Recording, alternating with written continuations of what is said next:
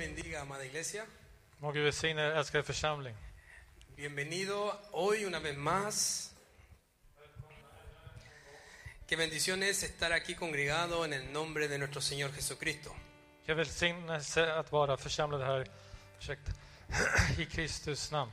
Siempre es una bendición de re- reunirse en el nombre de Jesús Det är alltid välsignelse att eh, församlas i Jesu namn. y lo estamos haciendo por medio de este medio, Facebook Live y, y por la radio y, y en la forma que Dios nos permite conectarnos para transmitir palabra. Och vi gör det här via Facebook, livesändning. Pero sabemos que Dios es el que está obrando y Dios es el que habla. Och vi vet att Jesus, det är Herren som verkar. Que estamos contentos por todos los hermanos que se están conectando, Och vi är glada för alla som kopplar upp sig, que se están eh, sintonizando en estos momentos. som ansluter sig just nu. Y le damos la bienvenida a todos. Och vi välkomnar alla. Incluso yo le invito a usted que usted comparta en este momento este mensaje a- a sus amigos, hermanos de la iglesia. Och jag säger även till dig att dela vidare det här budskapet till dina vänner och dina bekanta. Porque el Señor quiere hablar a nuestras vidas. För Gud, han vill tala till våra liv. Dios quiere hablar a nuestros corazones. Gud vill tala till våra hjärtan. Y necesitamos que, que estemos conectados para que podamos estar en un mismo espíritu. Och vi behöver vara uppkopplade för att vara i samma ande, samma anda. Que yo lo bendigo y doy gracias a Dios por eso. Sigo con este micrófono, está mejor. Gud välsigne, jag fortsätter med mikrofonen, det är ännu bättre. Hoy quiero hablarles sobre un tema que es muy importante Idag vill jag tala med er om ett tema, ett budskap som är väldigt viktigt. y que espero en Dios que les pueda ayudar en su vida. Jag hoppas i Gud att han kan hjälpa dig i ditt liv. Quiero hablar sobre el carácter de un verdadero hijo de Dios. Jag vill tala om karaktären hos ett sant eller äkta Guds barn. Y quiero pedirle que ahí donde usted esté, cierre sus ojos y oremos junto al Señor. Och jag vill be dig där du är att slut dina ögon så ska vi be. Y levante su mano donde quiera que se encuentre Räck upp händerna vart du än befinner dig. y orémosle a Dios. Och låt oss bedja till Herren. Invoquemos el nombre del Señor juntos. Och låt oss söka hans namn tillsammans. Ahí donde está, levante su mano y diga, Señor, damos gracias hoy. Aquí- Där du är så räck upp handen och säg tack Herre. Damos gracias porque venimos aquí en el nombre de Jesús Vi tackar dig för vi kommer här i Jesu namn. para poder, Señor, oír la palabra tuya, Señor, la palabra de Dios. För att kunna höra på ditt ord, Guds ord. Y para buscar junto de tu presencia. Och för att tillsammans söka din närvaro. Señor, hay un remanente que está esperando. Det finns en kvarleva som väntar. Hay un pueblo que te anhela. Det finns ett folk som längtar efter dig. Hay hijos de Dios que están, Señor mío, con un deseo fuerte en sus corazones de querer estar cerca de ti, Señor. Det finns Guds barn som har en stark längtan att vara nära dig. Háblales a ellos. Tala till dem. Háblales a aquellos que están conectándose y que están viendo y que van a ver algún día este- esta transmisión también. Tala till de som ansluter sig och som kommer att se det här senare. Diga ahí en su oración, Señor, habla mi vida hoy. Säg det du är, tala till mitt liv. Señor, danos concentración. Herre, ge oss koncentration. No permita que haya, Señor mío, factores alrededor nuestro que no distraiga, que no interrumpa, Señor. Tillåt oss inte störas av olika saker som omger oss. Y permítenos, Padre, hoy estar enfocado en lo que tú quieras para que recibamos palabra y maná del cielo. Och tillåt oss Herre att vara fokuserade i det du vill tala till oss. att- För att, så vi kan ta emot manna från himlen. Gracias, Señor.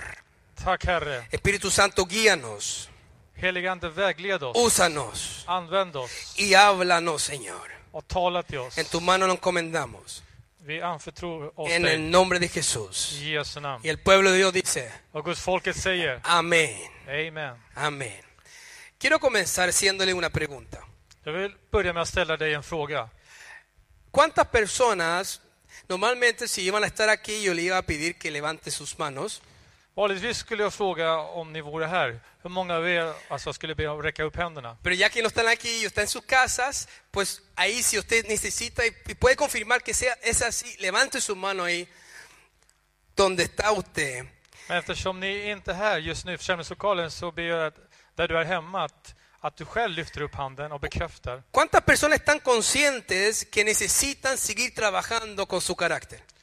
Hur många personer är medvetna? Ni behöver fortsätta bearbeta er karaktär, er personlighet. Es una buena pregunta. Det är en ganska bra fråga y muy necesaria. och väldigt nödvändigt. ¿Saben una verdad muy grande? Vet ni vad? Det här är en väldigt stor sanning. Que, que el moldear el carácter debe de ser un estilo de vida. Att forma karaktären bör vara en livsstil hos oss. Usted sabe que el carácter que uno tiene hoy Ni vet att den karaktären som man kan ha idag, va formándose durante la vida. den formar sig under livets gång. Y el carácter que tiene hoy también tiene, que- tiene que ver mucho con la formación que usted recibió desde su niñez. Och den karaktären du har idag har mycket att göra med hur du uppfostrades när du var ett barn. Y también tiene que ver mucho cómo usted ha permitido que las cosas alrededor suyo le haya perjudicado. Och karaktären som du har på, har också en faktor, eller den, eh, det, är också, det beror också på hur du liksom har låtit dig drivas och påverkas av din omgivning. Y cómo te ha formado. Och hur det har format dig. Que el carácter, con otras palabras, es formable. Så karaktär är någonting som kan formas. Entonces vamos a ver qué significa tener el carácter de un verdadero hijo de Dios Så vi ska se vad det innebär att ha ett karaktär av ett sant Guds barn en su vida i ditt liv y en su familia. och i din familj. como en, en cualquier lugar que se encuentre. Som precis var som helst där du kan befinna dig. ¿Cuánto pueden decir un fuerte amén a eso? Hur man kan säga ett starkt amen till det. Que el Señor nos hable. Må Gud tala till oss. Para eso quiero iniciar este mensaje con el- la siguiente cita Eh, För detta så vill jag påbörja eh, predikan med följande vers que usted lo puede encontrar en Romanos capítulo 14, som ni kan f- hitta i Romarbrevet kapitel 14, versículo 17 al 18. verserna 17 till 18. Le damos la bienvenida a todos los que se están conectando.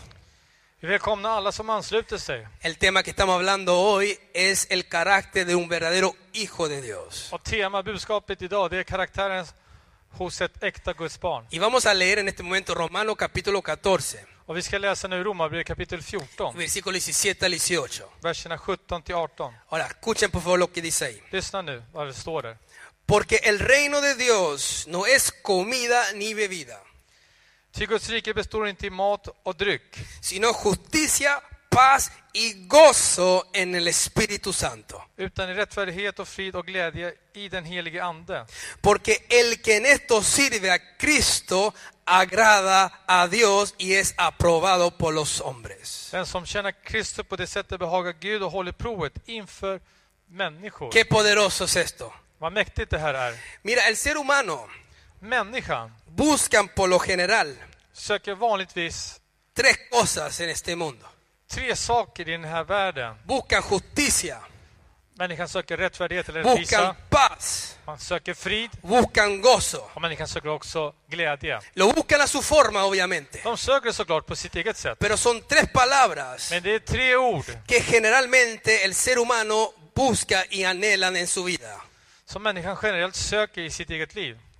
De ser justo, Och att vara en rättfärdig de rätt- tener paz och att ha frid y de poder disfrutar la vida, tener el gozo. och att kunna njuta av livet, att kunna ha den här glädjen. Y fíjese, fíjese que justo declara la Biblia que el reino de Dios Och lägg märke till att Bibeln förklarar att Guds rike tiene que ver justamente con estas tres palabras. har just att göra med dessa tre ord. ¿Cuáles eran? Vilka var dessa tre ord? Dígalo conmigo ahí en su casa. Säg det tillsammans med mig. Justicia, Rättfärdighet, paz Frid. y gozo. och glädje. El carácter del reino de Ri- Dios Guds rikes karaktär tiene que ver con lo que uno es por dentro y no por fuera. har att göra med vad man är inombords och inte på utsidan. Cuando hablamos del carácter del reino de Dios, När vi talar om Guds rikes karaktär estamos refiriéndonos mucho más de lo que hacemos o decimos por momento. då hänvisar vi mycket mer, eller menar vi mycket mer vad vi, säger, kom, men vad vi säger än vad vi menar. De lo que hacemos y decimos por momento. Det är vad, vad vi säger och gör just då. Sino el carácter del reino de Dios es reflejado por lo que somos, por lo que uno es. Guds rikes karaktär speglas vad vi är som personer. Oigan esto, por favor. Lyssna på detta. El problema muchas veces no es solo que te equivocaste o que cometiste un error. Problemet är många gånger inte bara att vi har misstagit oss eller gjort ett fel. Aunque sabemos que has estado mal ante Dios. Även fast vi vet att det har varit fel inför Gud. Pero no es el problema base, Men det här är inte själva grundproblemet. sino el problema, el problema base aquí es lo que hay dentro de usted que le hace hacer las cosas que no le agrada a Dios. Utan grundproblemet är det som finns inom dig som inte behagar Gud. y que le empuja a volver a caer. Och som driver dig att falla igen. Esto revela claramente si usted está adentro del reino del carácter de Dios o si no lo estás. Detta avslöjar om du är, befinner dig i Guds rikes karaktär eller om du är utanför. Entonces, el carácter del reino de Dios tiene que ver con lo que somos nosotros desde adentro hacia afuera y no lo contrario. Så Guds rikes karaktär har att göra med hur vi är inombords, hur vi avspeglar inifrån och utåt och inte tvärtom. Por algo Dios le dijo al profeta Samuel Därför sa Gud till profeten Samuel que Dios no mira la apariencia del hombre como nosotros lo hacemos, att Gud ser inte på utsidan, på, alltså hur vi är på utsidan. sino Dios mira, digan conmigo en su casa, diga el corazón del hombre. Gud ser till människans hjärta och inte på skenet. Aleluya, ¿cuánto puede decir un fuerte amén? Hur man kan säga ett högt amen. Entonces acabamos de leer en Romanos Så jag har precis läst här i Romarbrevet que el reino de Dios no consiste en qué? att Guds rike består inte i vad för något? En comida ni en bebida, I mat och dryck. sino consiste, dígalo fuerte una vez conmigo, en justicia, paz y gozo en el Espíritu Santo. Utan Guds rike består i vad? Jo, säg det högt. I rättfärdighet, frid och glädje. Que estas tres palabras se te, se te queden bien grabadas en su corazón y en su mente. Att dessa tre ord ska verkligen etsa sig fast i dig, att det ska verkligen finnas i dig. Y lo primero que consiste en el reino de Dios es su justicia. Och det första som, eh, som inkluderar i hans rike, det är rättfärdighet. Y quiero detenerme un poco aquí. Och jag vill stanna upp lite här. ¿Qué significa justicia? Vad betyder rättfärdighet? Para de verdad poder responderle esta pregunta, vamos a ver lo que no es justicia. För att svara på den här frågan ska vi först och främst se vad inte rättfärdighet innebär. Justicia no es ser alguien perfecto. Rättfärdighet innebär inte att vara en fullkomlig eller en perfekt människa. Justicia tampoco es ser una persona santa sin fallas. Rättfärdighet har inte heller att göra med att vara en helig person utan fel. Justicia no es no cometer errores, Rättfärdighet har inte att göra med att inte begå misstag. porque todos nos equivocamos en una forma u otra, ¿sí o no, hermanos? För vi gör alla fel på ett eller annat sätt, är det inte så? Entonces, ¿qué significa justicia? Så vad innebär då rättfärdighet? O ser un justo. Är att vara en rättfärdig person. Lo primero que significa Det första som det betyder, es estar o tener una condición de rectitud ante Dios. det är att ha ett Halleluja. tillstånd av vet du, det, vet du, det, rättfärdighet eller vet du, det, fromhet inför Gud. De rectitud. Av rättsinnighet eller en person som är, som inte, som har, som är rak inför Gud. Es con otras palabras vivir a cuenta con Dios. Det är att, st- att leva rätt inför Gud. A cuenta. Att vara rätt med Gud. Que no tengas deudas. Att du inte ska ha skulder. Que no tengas cosas que no están confesadas. Att du inte har saker som du inte har bekänt. Hermano, nosotros sabemos que cuando nosotros fuimos justificados, cuando recibimos a nuestro Señor Jesucristo, Vi vet att när vi blir rättfärdiga den dagen vi tog emot Jesus Kristus, la palabra enseña que fuimos lavados con su preciosa sangre. ordet säger att vi blir rena med hans Halleluja. dyrbara blod. Esto significa que Dios no puso a cuenta con él. Det betyder att du blev rätt med Gud. Cuando Dios Jesús nos perdonó, När Jesus Kristus förlät oss, cuando Él borró todas nuestras transgresiones, när han utplånade alla våra cuando överträdelser, lavó todas nuestras maldades, när han vad heter det, suddade ut alla vår, on- all vår ondska, no dio una cuenta nueva. så han gav oss ett nytt, en ny räkning, eller vi blev som nya. Él nos puso a cuenta con Dios.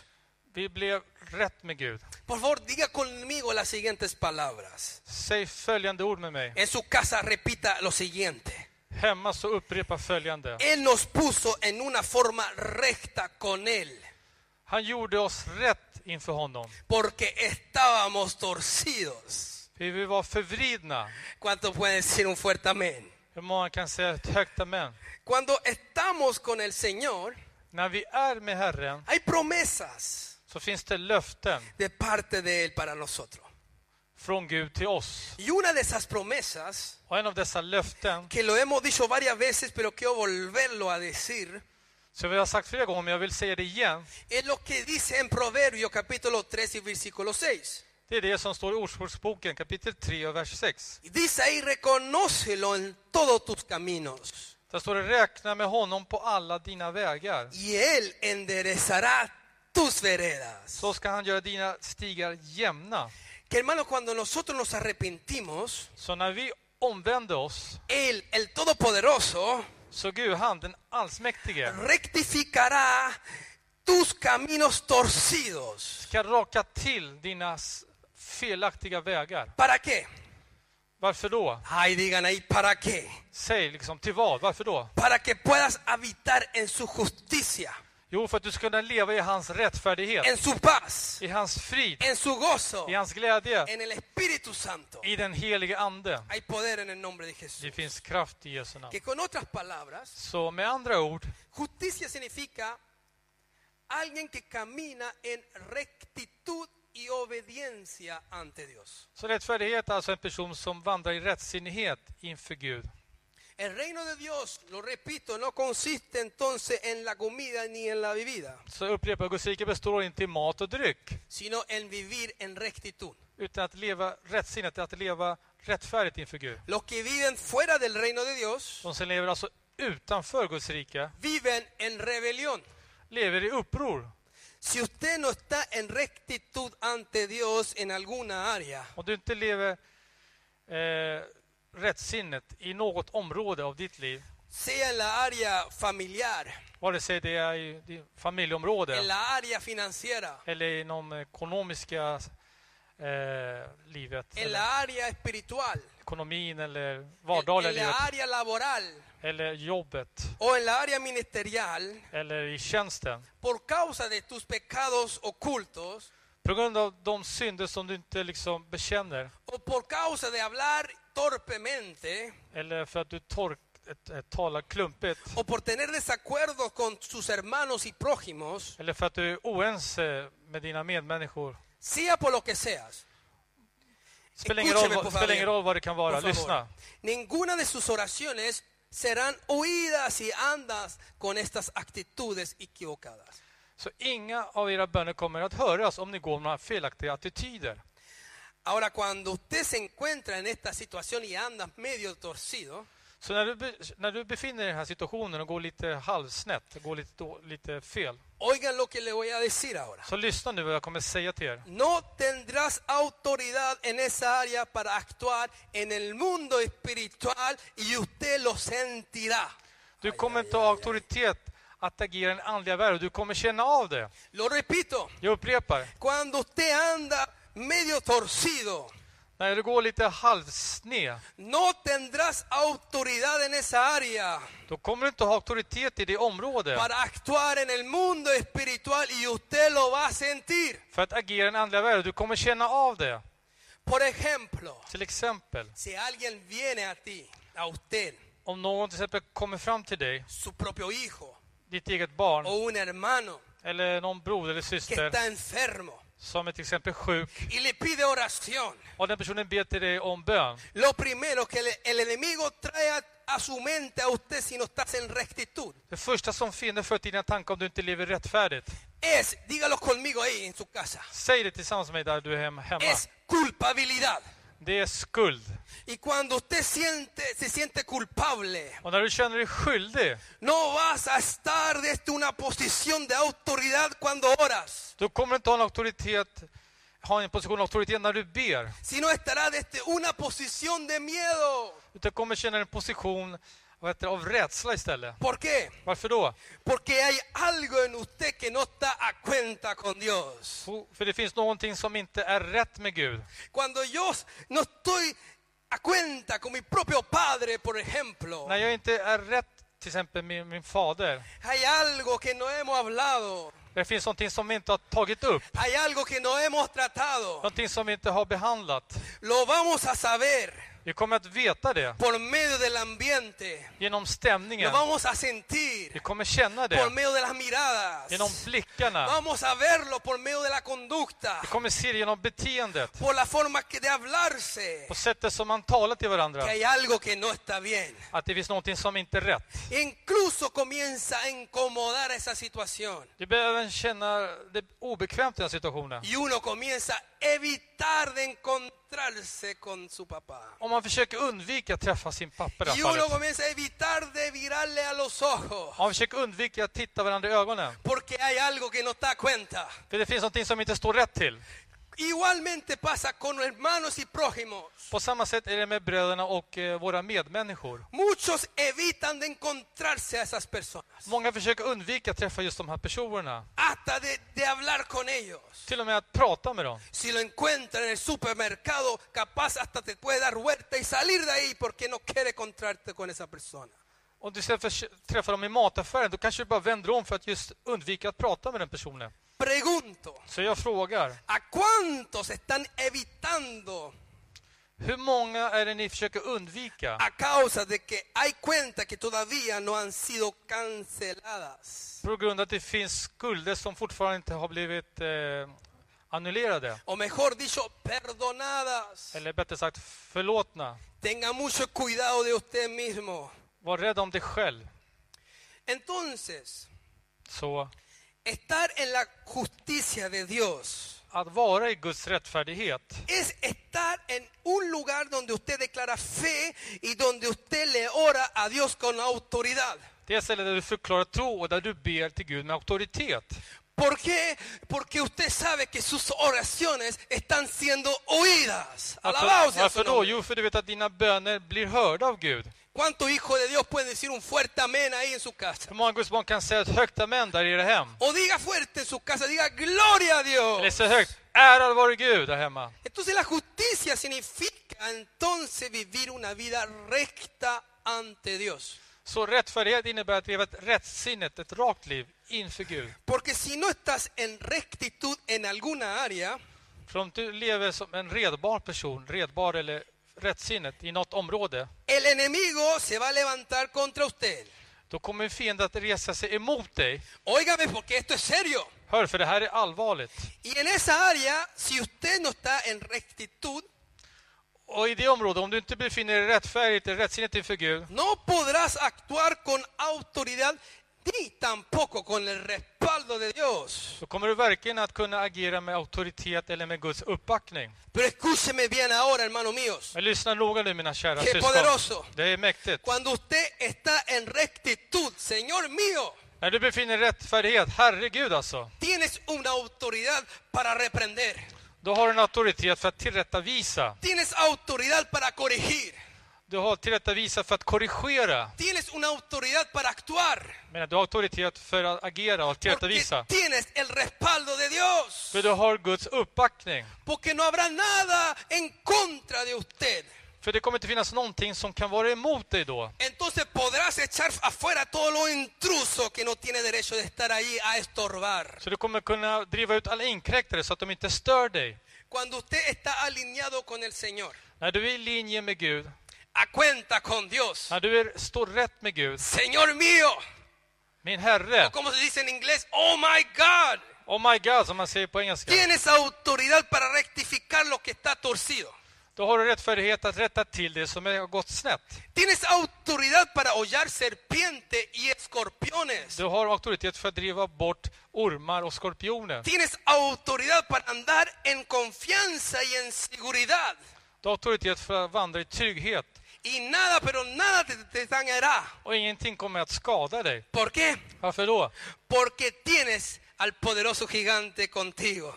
För att du har den stora jätten, den mäktiga jätten med, med dig. Y cuando tienes la mano de Dios encima de usted, Och när du har Guds hand över dig, Déjeme informarle algo. låt mig säga dig någonting. Recibirás poder de lo alto. Då kommer du få kraft uppifrån. Tienes autoridad. Du har fått auktoritet. Tienes poder. Du har fått kraft. Tienes la unción del Du har santo fått smörjelse från den smorde para actuar. för att agera. Y es ahí donde se cumple la promesa que Dios, que Jesús le dijo a Pedro en Mateo 16, versículo 19. Och det där löftet uppfylls som eh, Jesus sa till Petrus i Matteus 6.9. Cuando le dijo, När han sa, y a ti te daré las llaves del reino de los cielos. Matteus 16.19, jag ska ge dig himmelrikets nycklar. Y todo lo que atares en la tierra será atado en los cielos. Och allt vad du binder på jorden ska vara bundet i himlen.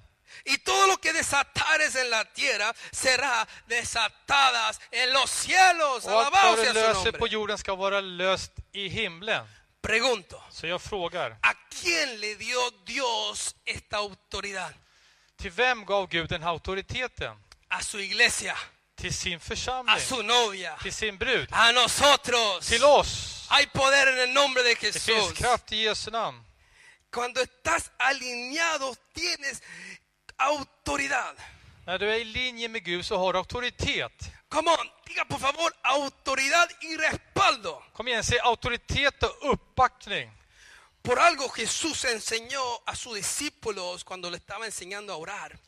Därför så lärde Jesus lärjungarna när han lärde dem att be. En una parte de la oración del Padre Nuestro, Eh, vid ett ställe där när det gäller f- eh, Fader vår-bönen, Jesús dice, hay una parte, venga tu reino. då säger Jesus så här, tillkommer ditt rike. Vamos iglesia, en su casa dígale, Dios, venga tu reino. Säg det hemma, tillkommer ditt rike. Porque el reino de Dios no consiste ni en comida ni en bebida, För Guds rike består inte varken i mat eller dryck, sino en justicia, paz y gozo en el Espíritu Santo. utan Alabado sea su nombre. rättfärdighet, frid och glädje i den heliga anden. La justicia de Dios es algo sumamente importante que se le revele a su vida. Guds, rätt- Guds rättfärdighet är någonting väldigt viktigt. Det är viktigt att det här uppenbaras i ditt liv. Para que lo, lo pueda aplicar För att du ska kunna applicera det här y habitar dentro del reino de Dios. och kunna leva i Guds rike. Jesús dijo por sus propias palabras Jesus sa av sina egna ord en Mateo 6:33, i Matteus 6.33. claramente dijo, Jesus sa själv i sina egna ord. Más buscad primeramente. Nej, sök först. Uf, diga conmigo, primeramente. Säg först, eller först och främst. Ahí dígalo, primeramente. Sök först. El reino de Dios y su justicia. Guds rike och hans rättfärdighet. Y todas estas cosas os serán añadidas. Så ska ni få allt det andra också. Fíjese que dice, buscad primeramente el reino de Dios y su justicia. Notera att det står först och främst, sök först hans rättfärdighet och vad heter det, rike. Diga conmigo ahí, digan justicia. Säg rättfärdighet. Por eso quiero decirles, hermano, Därför vill jag säga till er mina syskon, vivan en rectitud ante Dios. lev rättsinnigt inför Gud. Viva en obediencia ante Dios. Lev i lydnad inför Gud. Ahora escúcheme bien. Lyssna nu. Esto está bueno, pero se pone mejor. Det här är gott men det blir bara bättre.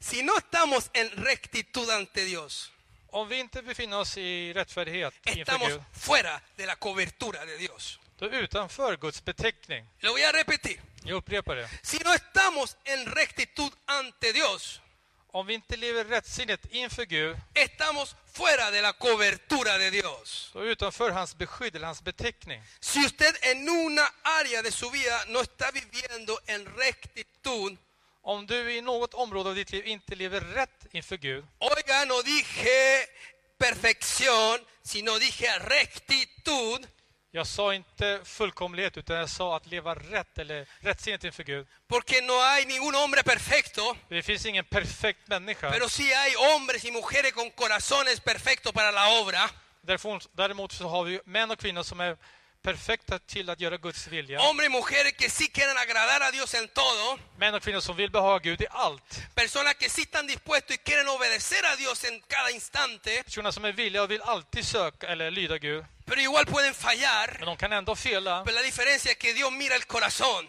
Det är skillnad att Gud ser till hjärtat. Y Dios es el que procesa tu vida y te levanta, te restaura, te renueva y te levanta fuerzas nuevas. Och Gud är den som bearbetar, som reser upp, som upprättar, ger en ny kraft av oss och så vidare.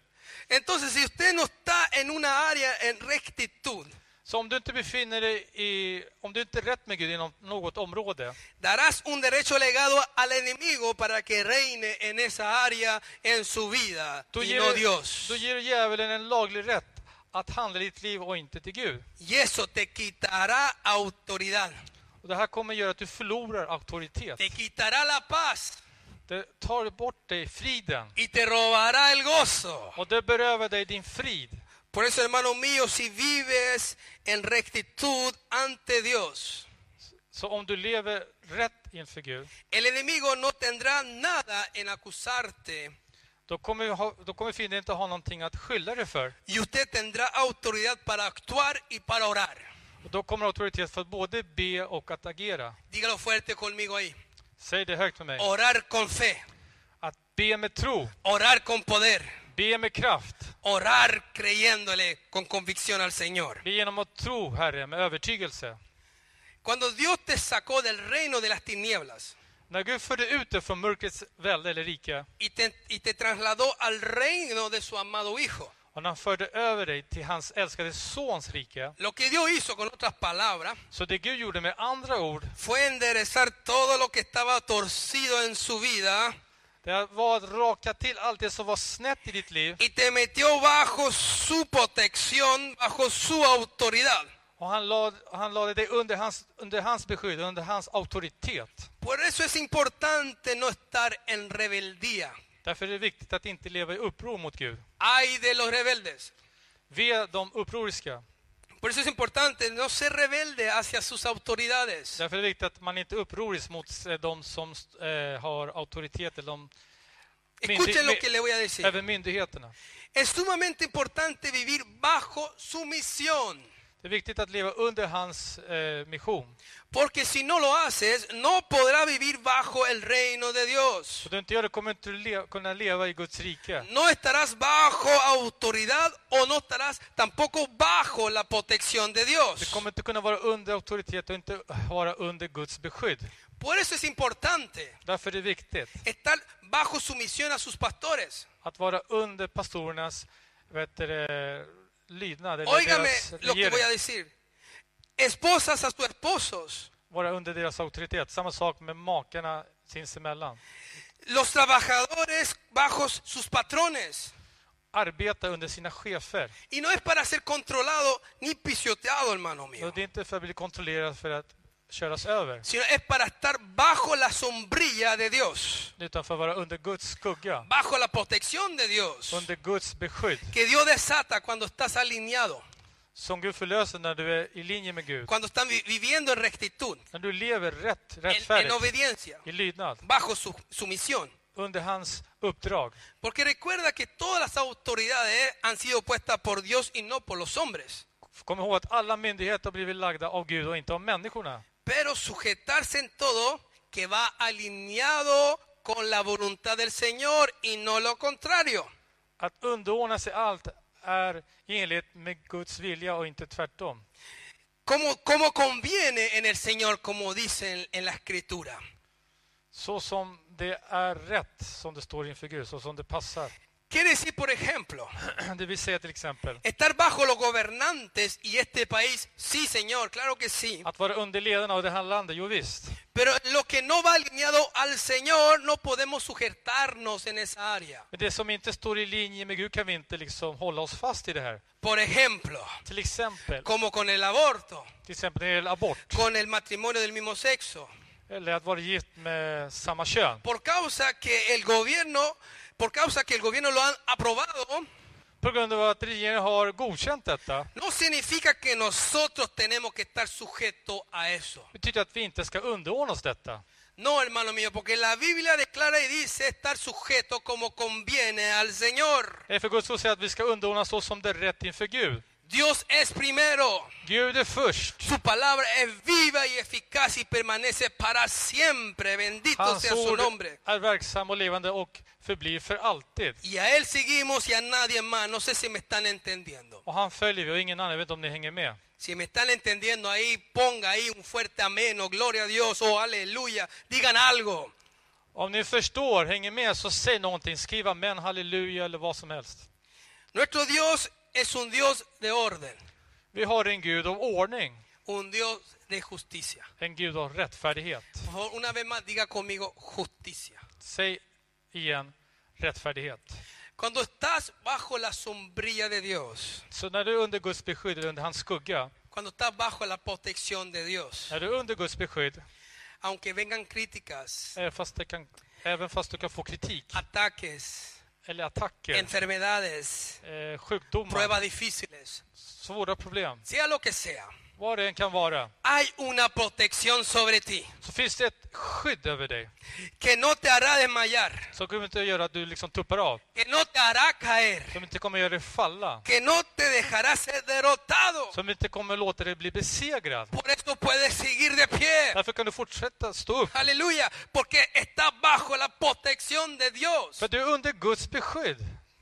Podemos ser probados, Vi kan bli prövade, podemos sentir sufrimiento, vi kan känna lidande, pero si estamos alineados con Dios, men om vi är i linje med Gud, siempre Él va a llegar a tiempo. han kommer alltid komma i tid. Siempre es- Él es fiel. Han kommer alltid vara trofast. Y Dios ha prometido que Él nunca nos dará más de lo que nosotros no podemos soportar, Och Gud har alltid lovat att han inte kommer ge oss mer än det vi kan stå ut med. sino que juntamente con la tentación o la prueba, Tillsammans med frestelsen eller med prövningen. siempre el Señor nos mostrará el camino para poder escapar, Gud, Gud kommer alltid visa oss vägen för att kunna komma undan eller undfly. porque somos más que vencedores por medio de aquel que nos amó. För vi minns er genom honom som har älskat oss. Ah, me gustó eso, lo volvemos a decir. Jag tyckte om det, vi säger om det. Vi tar Somos om det. más que vencedores por medio de aquel que nos amó. Vi minns er genom han som har älskat oss. Aleluya. Halleluja.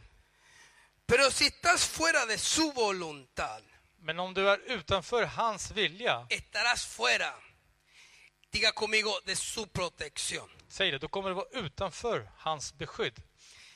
Amada iglesia y hermano y los que nos están oyendo, Älskade försam- älskade församling och ni som lyssnar. ¿por, por qué creen usted que David escribió inspirado por el Espíritu Santo lo que dice en Salmos 91? Varför tror ni att David skrev ned, inspirerad det han skrev ner i Psaltaren eh, 91? Mira, leémoslos. Vi kan läsa det. Mira lo que dice ahí. Eh, lägg märke till vad det står där. Dice, el que habita al, abr- al ab- al ab- abrigo del Altísimo morará bajo la sombra del Omnipotente. Den som sitter under den högstes beskydd och vilar under den allsmäktiges skugga. Diré yo a Jehová, esperanza mía y castillo mío, mi Dios, en quien confiaré. Han säger, Herren har jag min tillflykt och min borg, min Gud som jag förtröstar på. Él te librará del lazo del cazador de la peste destructora. Han skall rädda dig från fågelfängarens snara och från den förödande pesten. Con sus plumas te cubrirá. Aleluya. Med sina fjärilar ska han övertäcka dig. Y debajo de sus alas estarás seguro. Under hans vingar skall du finna tillflykt. Escudo y adarga es su verdad. Hans trofasthet är sköld och skärm. No temerás del terror nocturno. Du ska inte frukta nattens fasor, ni saeta que huele de día, inte pilar som flyger om dagen, ni pestilencia que ande en oscuridad, inte pestet som går fram i mörkret, ni mortandad que en medio del día destruya. eller farsoten som härjar vid middagens ljus. Caerán a tu lado mil Om en tusen faller vid din sida, y diez mil a tu diestra, ja, tiotusen vid din högra mas sida, a ti no llegará. så skall det inte drabba dig. Hay poder en el nombre de Det finns Jesús. kraft i Jesu namn. Esto se hizo vida en David, Det här blev till liv i David, porque él se decidió y tú estabas viviendo en rectitud ante Dios, för han beslöt sig, han levde rättfärdigt inför Gud. Ah. porque buscó la justicia de Dios. För han sökte Guds rättfärdighet. Buscó vivir en la justicia, primeramente la justicia y en su reino, Han sökte först att leva efter Guds rättfärdighet och hans en rike, rectitud y obediencia. i rättsenhet och i lydnad. Gracias Señor. Tack Herre. Entonces, hermanos míos, cuando usted está en rectitud, ya voy a terminar, Så mina syskon, när ni lever rättsinnet, jag kommer snart avsluta, en rectitud en la justicia de Dios, rättsinnet i Guds rättfärdighet, el fruto de esto frukten eller resultaten av detta, es que hallarás la paz que desciende de arriba. det är att du ska finna friden som kommer från ovan. Una paz que el mundo no lo puede recibir.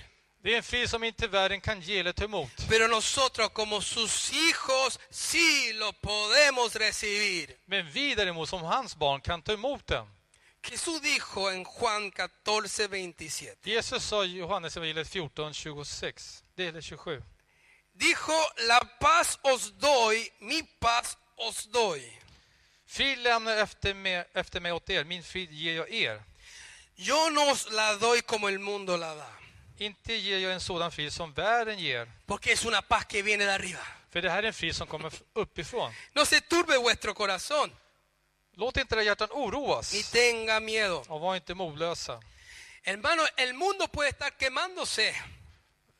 Världen kan eh, bränna sig, Pero dice la palabra de Dios, men Guds ord säger, más sobre ti men över dig amanecerá mi luz. ska mitt ljus lysa Y sobre ti será vista mi gloria, dice el och Señor. över dig så kommer min härlighet att synas i Herren. También en la Biblia declara y enseña Bibeln förklarar och lär oss också que la paz que sobrepasa todo entendimiento att den frid som övergår allt förstånd guardará vuestros corazones y pensamientos en Cristo Jesús. ska bevara våra tankar och vårt hjärta i Kristus Jesus. Yo no sé si hay alguien que, que lo pueda alabar ahí en su casa. Jag vet inte om någon som kan prisa Gud där hemma. Esta es una paz que el mundo no los recibe, Det här är en frid som inte världen kan ta emot. pero nosotros lo podemos recibir. Men vi, vi kan ta emot den här Aunque friden. estemos pasando por lo que estemos pasando. Oavsett vad vi kan gå igenom. Hay alguien que tiene cuidado de nosotros Finns det någon som har omsorg om oss y que nos da de su paz, och som ger oss hans frid. que sobrepasa todo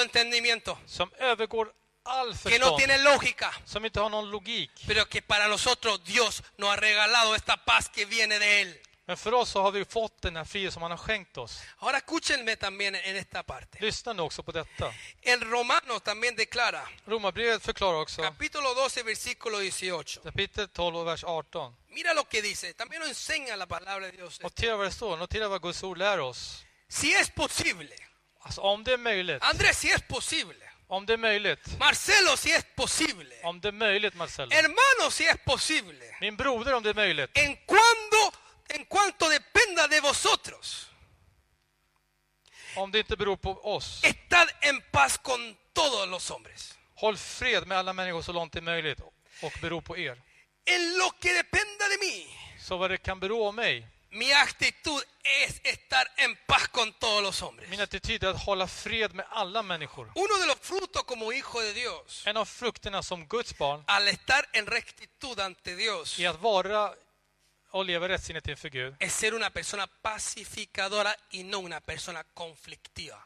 Det är att vara en fredsstiftare, en fredlig person och inte vara någon konfliktfylld person. Como dice ahí, en lo que dependa de nosotros, busquemos de estar en paz con todos. Så som det står, håll fred med alla människor så långt det är möjligt och beror på er. ¿Cuánto pueden decir amén? Hur man kan säga amen. En Hebreos 12, 14 añade y dice, Hebreerbrevet 12, 14 tillägger Guds ord. seguid la paz con todos Sträva efter frid med alla y la santidad, och efter helgelsen. sin la cual nadie verá al Señor. Utan helgelsen kommer ingen att se Herren.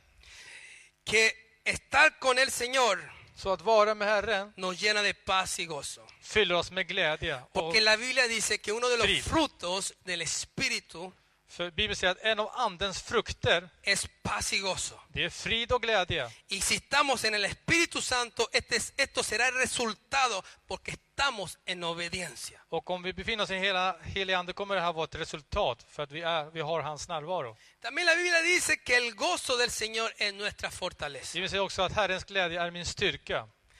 Fíjate que Pablo dijo en, en Filipenses 4:4, Notera att eh, Paulus sa i Filipperbrevet 4.4 dijo, regocijaos en el Señor siempre. Otra vez os digo, regocijaos.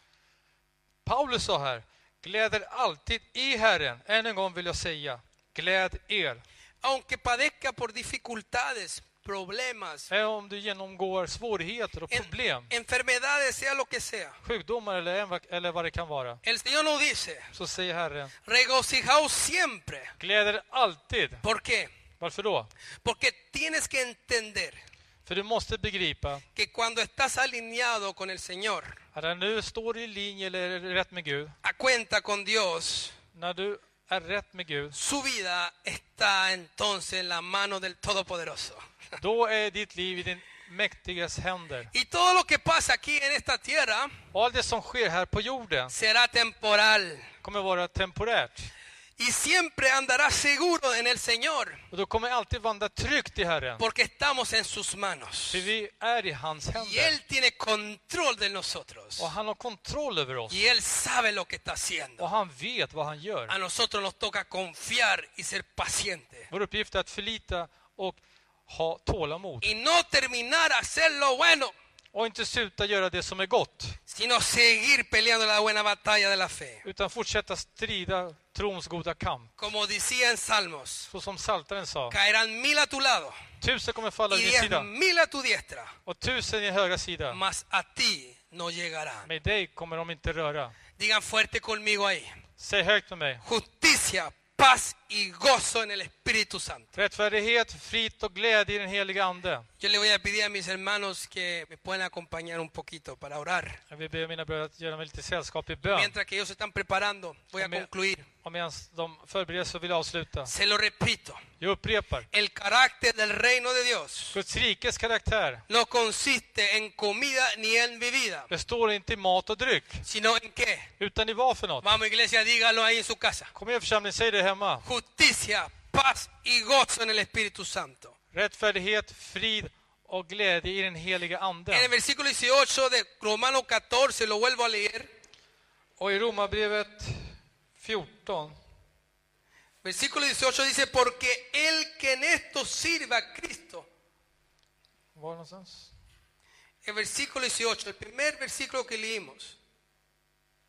Romarbrevet 14, 17. Versículo 18. 18. Den som tjänar Kristus, Porque dice justamente antes, porque el reino de Dios, como lo, lo hemos dicho varias veces, no es comida ni bebida, sino justicia, paz y gozo en el Espíritu Santo. precis som jag upprepar flera gånger, att Guds rike består inte i mat och dryck utan rättfärdighet, glädje och eh, rättfärdighet, frid och glädje. Luego dice, porque el que en esto sirve a Cristo agrada a Dios y es aprobado por los Sen hombres. står det, den som känner Kristus på det sättet behagar Gud och håller provet inför människor. ¿Por qué agrada a Dios y es aprobado por los hombres? Varför behagar Gud och är underkänt av människorna? Porque viven en rectitud y bajo la autoridad de Dios, De lever rättsinnigt och under Guds auktoritet, bajo la gracia de Dios. under Guds nåd. Aleluya, justicia, paz y gozo. Rättfärdighet, frid och glädje. Amada iglesia, hermanos, Älskade församling och syskon, examínese hoy.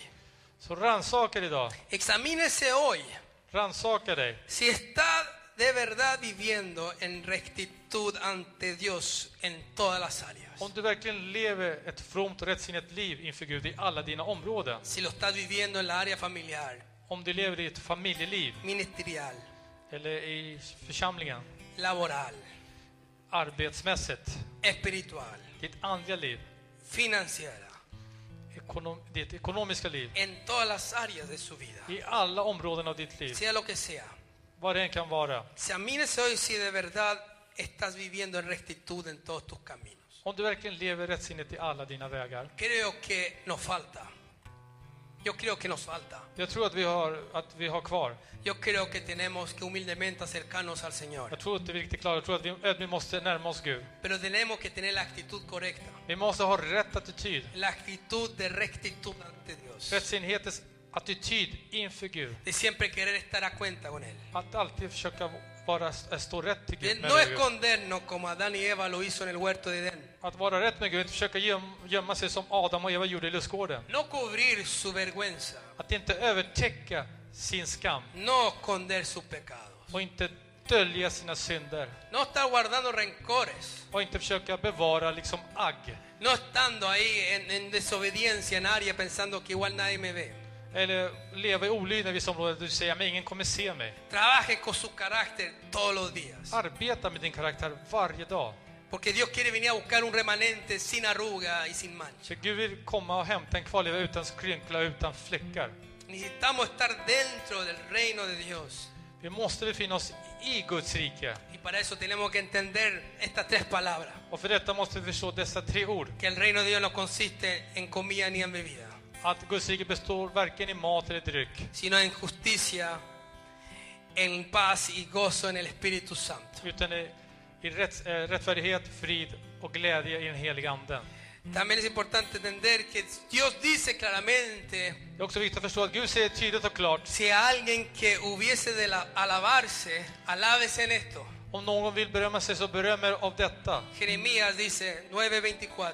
Jeremia säger i En 9.24 conocerme y entenderme, att han ska berömma sig att ha insikt och känner mig, que yo soy Jehová, att jag är Herren, que hago misericordia, så verkar med nåd, juicio rätt y justicia en la tierra. och rättfärdighet Esto quiere, dice Jehová de på, los ejércitos. på jorden. Ty däri har jag min glädje i Herren. Por eso, hermanos, Därför mina syskon, oramos a Dios. ber vi till Gud. Esto era el mensaje que tenía para hoy. Det här var budskapet som jag hade till idag. Espero que Dios le haya hablado. Jag hoppas att Gud har talat till dig. Espero que el Señor le haya abierto los Jag ojos. hoppas att Gud har öppnat dina ögon. Porque necesitamos estar preparados. Vi behöver vara förberedda. Necesitamos estar revestidos de esa autoridad. Vi behöver vara iklädda av den här auktoriteten. Debe- debe- debemos estar dispuestos para toda la buena obra. Vi behöver vara disponibla till att göra alla, eller göra all god vilja. Pero en santidad, Men i helhet, en rectitud. i rättsinnighet. Para que cuando usted ora, Så när du ber, usted ore de una posición de autoridad y no de miedo.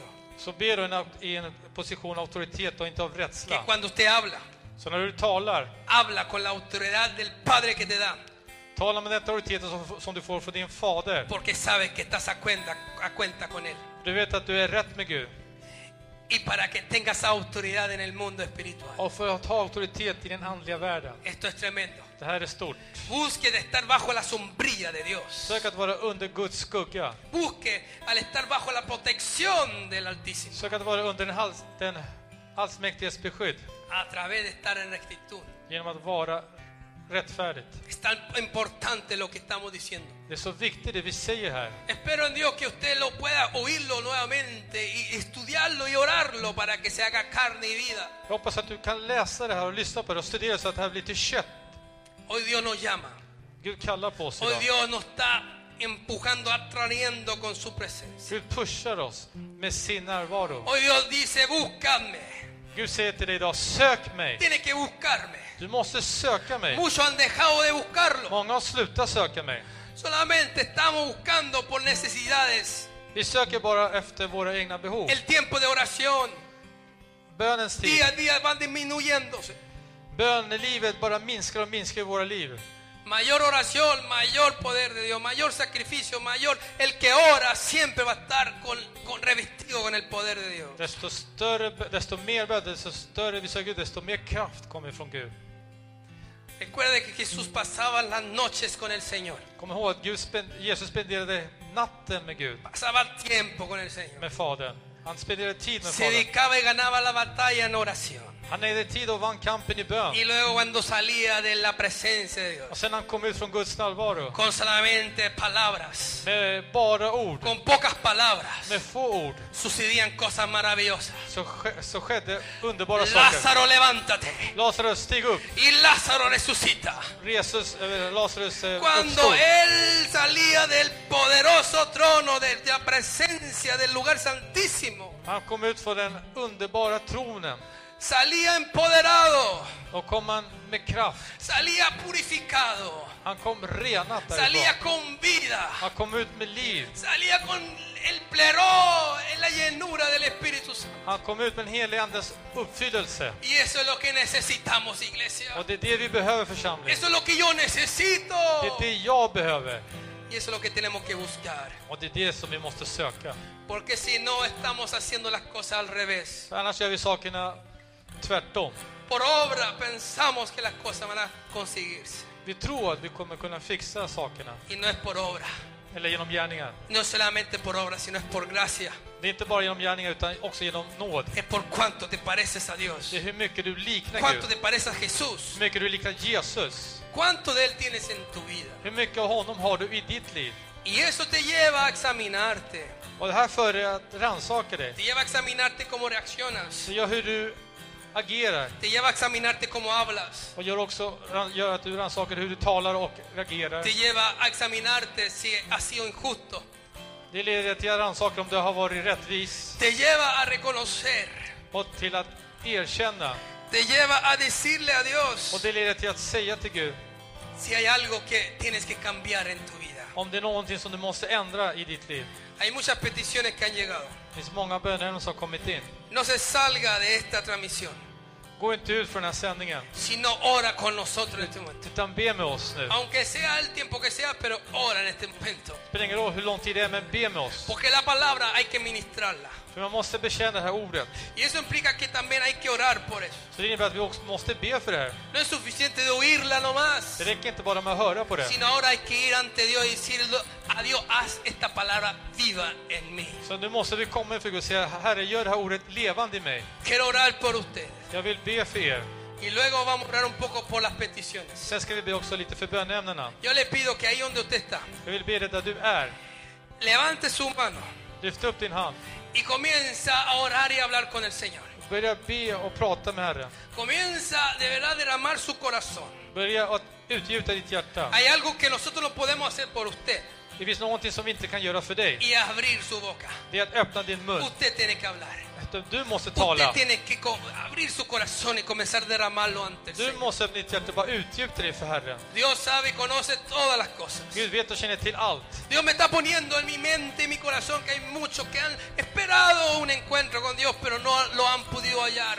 Gud lägger i mitt hjärta och mina tankar att många har försökt hitta eller ha ett möte med Herren men har inte kunnat finna det. Muchos han estado secos Många har varit torra. y han tratado de hallarlo, pero no, no han podido. Många har försökt finna Gud men har inte kunnat. El peso y el pecado lo, lo ha estado asediando. Tyngden och synden har liksom omslukat dem. ¿Qué implica acceder? Vad innebär det att eh, ge upp? Que Eller? te encierra. Att oh, den omsluter El dig. peso se encierra y no lo puedes sacar. Tyngden fängslar dig. Du kan inte få ut No det. puedes sacar lo que está pesando en ti. Du kan inte få ut det som tynger i dig. El pecado que está habitando no lo puedes sacar de ti. Sigue ahí encarcelado, Synden som finns i dig är fortfarande fängslad. Du kan inte få ut det. capsulado. Det som är inkapslat. Pero es tiempo de despojarnos de todo peso y pecado que nos asedia. Det är dags att lägga av sig all synd och all tyngd som omsluter oss. Es tiempo que digamos, Dios, Det är dags att säga till Herren. no hay nada imposible para ti. Gud, det finns ingenting omöjligt för dig. Y comenzar a buscarle el socorro de arriba, de donde viene. Och börja söka hjälpen därifrån, där den kommer ifrån. Él es el único que puede llenar tu vacío, el único que puede llenar tu vida. Den enda som kan s- vet du, fylla din tomhet, Y el ditt liv. Señor quiere ministrarte hoy. Och Herren vill betjäna dig En idag. tu casa, donde quiera que te I din encuentres. lägenhet, i ditt hus, och var du än kan vara. Siento la presencia del Espíritu Santo. Känn den helige Andes närvaro. Yo sé que Dios le está hablando más que a una persona en este Jag momento. vet att Gud talar till mer än en person just nu. Que el Señor se glorifique en su vida. Må Gud förhärliga sig i ditt liv. Que el Señor hoy te levante. Att Gud ska resa dig upp. Que hoy el Señor te recuerde el amor del Padre. Att Herren ska påminna dig om Faderns kärlek. Que el Señor hoy ministre su vida. Må Gud betjäna ditt liv idag. Donde estás, levanta tu mano. Där du befinner dig, så räck upp din hand. No importa si estás trabajando en este momento. Det spelar ingen roll om du jobbar nu. Levanta tu mano Räck upp din hand y dile, yo recibo de ti ahora, och Dios. säg Herre, jag tar emot av dig. Porque necesito de ti. För jag behöver av dig. Quiero estar dentro del reino tuyo. Jag vill vara i ditt No rike. quiero seguir así. Jag vill inte fortsätta vara så här. Hay tantas cosas que me están pesando. Det finns många saker som tynger i mitt Hay liv. tantas cosas que sé que estoy haciendo mal. Det finns många saker som jag vet att jag gör fel. Necesito regresar a ti. Jag behöver återvända till dig. Estoy corriendo. Jag löper. Mi, mi carácter me traiciona. Mitt, vet du, No estoy en, Carácter, en la sí que me- justicia como ha hablado el pastor. jag, jag befinner mig inte i rättfärdigheten som pastorn har talat om. No siento autoridad cuando hablo. Jag känner inte- ingen auktoritet när jag talar. Hasta muchas veces me siento hipócrita. Många gånger känner jag mig till och med en hycklare. Me siento siento como alguien de doble ánimo, känner mig som en tvehågsen person. pero sé que tengo que purificar mi corazón. Jag vet att jag måste rena mitt hjärta. Muchas veces sabemos lo que tenemos que hacer, Många gånger vet vi vad vi ska göra, pero no podemos hacerlo, men vi kan inte göra det. porque hay como una cadena que te encapsula, Vi är som en kedja som håller dig te, te, instängt. te- te- te- te cierra. Den s- vet du det, fängslar dig. Pero hoy con la unción del Espíritu Santo, Men idag med helig andens smörjelse quebranta al Señor todo impedimento så bryt allt hinder helig ande y quebranta tu vida och bryt ditt y liv. quebranta esa cáscara que ha levantado en tu vida. Och helig ande bryter skalet som har kommit upp i ditt Hoy liv. Dios me está diciendo que ore con autoridad. Idag säger Herren till mig att be med auktoritet. Porque el que está obrando no el hombre, sino es Dios, el Espíritu Santo que está tocando tu vida. För det som verkar det är inte människa utan den helige ande. Det är, Guds, det är Gud själv som rör ditt liv. Si Dios te está hablando, Om Gud talar till dig, no endurezca tu corazón, förhärda inte ditt hjärta sino humíllate ante Dios utan ödmjuka dig inför y Gud. dile con tus propias palabras. Och säg med dina egna ord. Yo sé que esto es para mí. Jag vet att det här är till mig. Yo sé que esto es para mí. Jag vet att det här är till mig. No deje que pase esta oportunidad. Och inte miste om den här möjligheten. Aunque no podamos palparnos, tocarnos. Även så att vi inte kan röra vid det här, Dios sí puede ministrarte. så kan Gud betjäna dig. Porque para Dios no hay barreras. Det finns inga barriärer för Gud. Para Él no hay obstáculo. Det finns inga hinder för Gud. Nuestro Señor Jesucristo es nuestro pastor. Vår Herre Jesus är vår El pastor. Espíritu Santo es el que te guiará. Helige Ande är den som kommer vägleda dig. Es el que te acercará al Padre. Det är den- han som kommer närmare Es el Fadern. que te llevará a glorificar a Jesucristo. Det är han som kommer föra dig att förhärliga Es Kristus. el que te va a recordar todo lo que Jesús enseñó. Helige Ande är den som kommer påminna allt det Jesus sa. El Espíritu Santo es el Señor y donde mora el Espíritu del Señor, allí hay libertad. Helige Anden är Herren och där Herrens ande är, där finns frihet. Que el Señor te ministre. Må Gud betjäna dig. Algo está sucediendo. Någonting håller på att ske. Dios no quiere escuchar excusas. Gud vill inte höra Dios ursäkter. quiere que hable de corazón. Gud vill att du talar från ditt hjärta. Dios no quiere escuchar cuántas cosas has tenido. Gud vill inte höra hur många saker som du har haft. Dios quiere ir al punto que está ahí metido en tu corazón. Gud vill gå till själva punkten som finns i ditt hjärta. A Él no lo puedes engañar. Du kan inte lura honom, Solamente que hables con verdad. utan bara att tala uppriktigt och ärligt. Y va a ver que Dios te va a levantar. Du kommer se att Herren kommer att resa dig upp. Dios te va a levantar y te va a mandar tiempo de refrigerio, Du kommer resa dig upp och skicka ved i kvickelse till ditt liv. tiempo de descanso Tider av frid, av y vila tiempo de agradecimiento. och tid av tacksamhet. Padre, gracias te damos Fader, vi tackar dig por tu palabra, för ditt ord, por lo que tú has dado, för, du, för det du har gett oss. porque tú estás tocando nuestros corazones. För du vidrör våra hjärtan. Porque tú tienes misericordia de nosotros. För du har en barmhärtighet över våra liv. Gracias porque nos está recordando la palabra de Dios. Tack för att du påminner oss Guds ord. Gracias porque tú estás extendiendo tu mano. Tack för att du sträcker ut din hand Ahí donde nosotros no llegamos. dit vi inte når. Sobre esas vidas que están ahora ahí baj- bajoneadas, arrodilladas, buscando de ti. Över våra liv som, som är nedslagna, nedstämda och söker dig. Ahí donde están orando. Där ni ber, En esos hogares. i era hem, Con las familias. för familjerna, Con hermanos si están con otras personas. med era bröder och systrar. Oh, júntese ahí. Samla er med någon där. Cógense ahí de la mano. Ta tag i, era- Y i comienza a varandras orar. händer och börja Que be. algo está siendo derramado de los cielos. Någonting håller på att utgjuts. eh, Algo está siendo quebrantado. Någonting håller på att komma ner från himlen. Algo está siendo derramado. Någonting håller på att utgjuts från himlen. Oigo Jag hör, un estrueno de lluvia. jag hör ett starkt... Eh, Que los que están esperando van a ser derramados con la lluvia del Señor. jag hör regn och många kommer få regn över sitt liv. Hay un río Det finns ett ljud que está moviéndose por los hogares. som rör sig i hemmen. Y es el poder del Espíritu Santo. Ja, det är den heliga andes kraft. Padre, toca y ministra. Fadern, betjäna. Sea tu mano ministrando. Må din hand betjäna, Herre. Gracias por tu presencia. Tack för din närvaro, Herre. Gracias por tus verdades. Tack för dina sanningar. Padre, levantamos oración ahora. Fader, vi gör en bön Así, con la misma actitud, med samma attityd por todas las peticiones, För alla bönämnen. por todas las peticiones. För alla bönämnen. Hay peticiones que han llegado. Det finns bönämnen som har kommit in. Hay peticiones de personas que están peligrando la muerte. Det finns bönämnen där La vida. personer håller på att riskera eller håller på...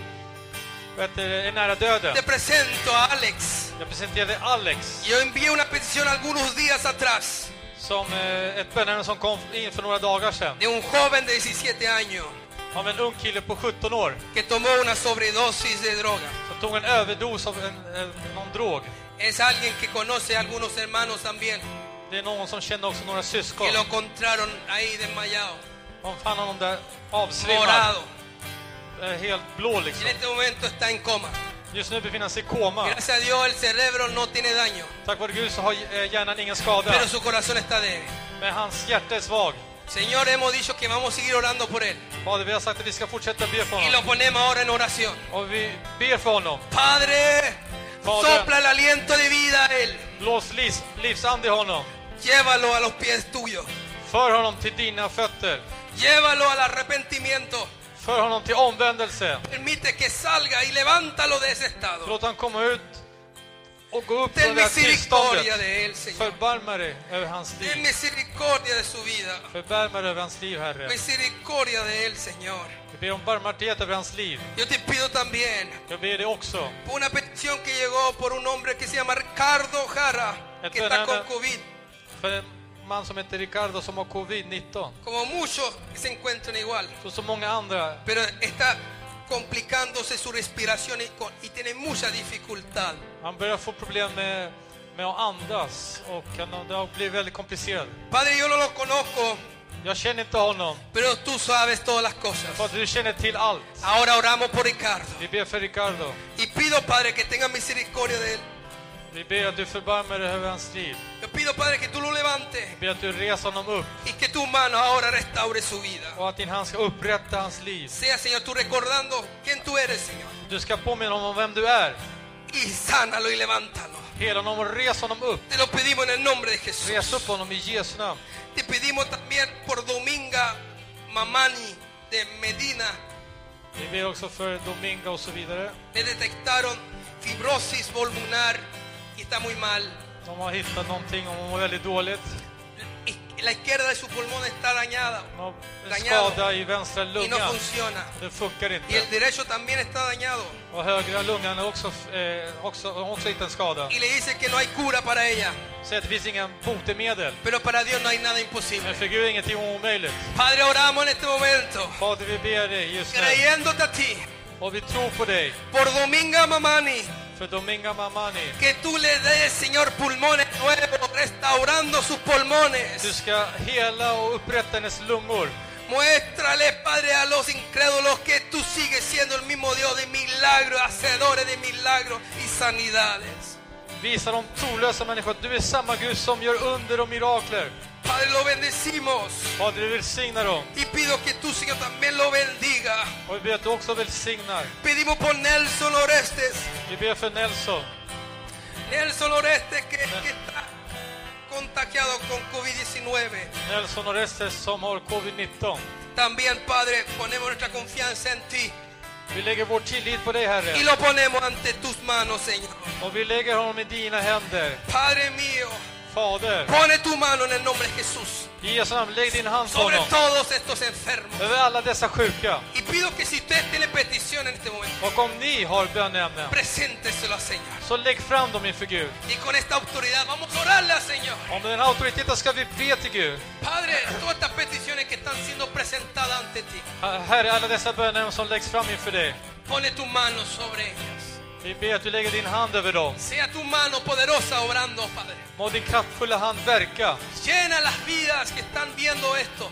este Fyll programa. alla människor som ser på detta. Y al no entender Och gör dem förstå que el reino de Dios no se trata de comida ni bebida, att Guds rike består inte i mat och dryck. sino se trata de justicia, Utan det handlar om rättfärdighet, paz frid y gozo en el Espíritu Santo. och glädje i den heliga Ande. Derrama tu paz y tu gozo sobre tus hijos.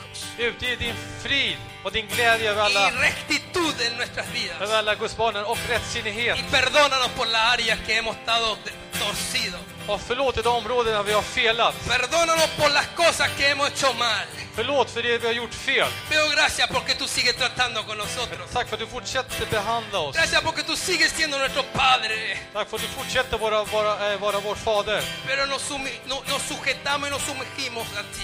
Vi underkastar oss dig Y renuévanos hoy. och förnya oss idag. Señor, todas estas peticiones Herre, alla dessa lo bönämnen, ponemos en tus manos. vi lägger dem i dina händer. Creyendo en ti. Genom att tro på dig, En el nombre de Jesús. i Jesu namn. Padre, extendemos nuestras manos ahora. Fader, vi sträcker ut våra En händer. una señal hacia ustedes. En señal hacia ustedes Y de tequen- bendición de Dios. Tecken till er som Guds välsignelse. Yo lo bendigo. Jag välsignar er. Que el Señor lo guarde Må Gud bevara er. y crea, créale a Dios, Och tro på Herren, porque Él es fiel. för han är Sus trofast. promesas son en el sí y en el amén. Hans löften är ja och amen. Él no es un hombre para arrepentirse o para Han, mentir. han är ingen människa för att ångra sig eller för att ljuga. Él es el gran yo soy. Han är den store jag Que är. Dios lo bendiga Må Gud välsigna dig y que tenga una semana de continua bendición. och ha en välsignad vecka. Adoremos a Dios. Låt oss tillbe Herren. Lo bendecimos. Vi välsignar No se er. pierdan la oración mañana Och inte missa om bönen imorgon por medio de esta aplicación que tenemos. genom den här appen vi har. Si usted no lo tiene y no son parte de este grupo de la aplicación que ponemos para unirse a orar, tome contacto con nosotros. Om du inte har den här appen och inte är vet, del av den här appen så ta Si kontakt med eres oss. parte de nuestra iglesia, Om du tillhör tome församlingen contacto con nosotros så kontakta oss y te invitamos. och vi bjuder dig. No se pierda la reunión del domingo, Gå inte miste om söndagens que Dios gudstjänst. tiene una palabra muy importante para nosotros För también. Gud har ett väldigt viktigt ord för oss. Que Dios lo bendiga. Må Gud välsigna dig. Le damos un abrazo de- desde la distancia. Vi omfamnar dig från, eh, härifrån. Bendiciones. Gud välsigna dig. Amén. Amen. Exaltado estás, coronado estás, digno de toda la gloria, digno de toda la honra. Exaltado estás, coronado estás, digno de toda la gloria, digno de toda la honra. Oh,